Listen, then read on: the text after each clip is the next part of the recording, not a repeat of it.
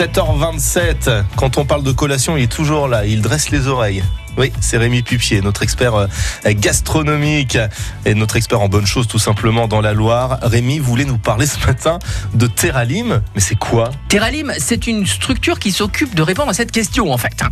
Comment augmenter l'approvisionnement de la restauration collective en produits maraîchers et légumes secs, bio et locaux et permettre l'installation durable d'ateliers de production sur le territoire de Loire Sud.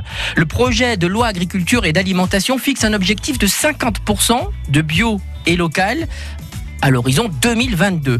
Et malheureusement, il y a encore trop peu d'établissements qui euh, peuvent être alimentés pour des raisons diverses.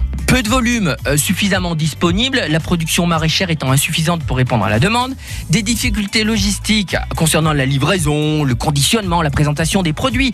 Il y a aussi un problème de traçabilité parfois insuffisante, des besoins spécifiques à satisfaire selon le type de structure à approvisionner. Et puis la production de légumes bio est très orientée vers la vente de détail. Du coup, quelle stratégie envisage Terralim? Eh bien, Terralim souhaiterait augmenter la production, plus de bio et de local, et concevoir un modèle d'atelier maraîcher viable, transmissible pour le producteur, fournisseur et la restauration collective.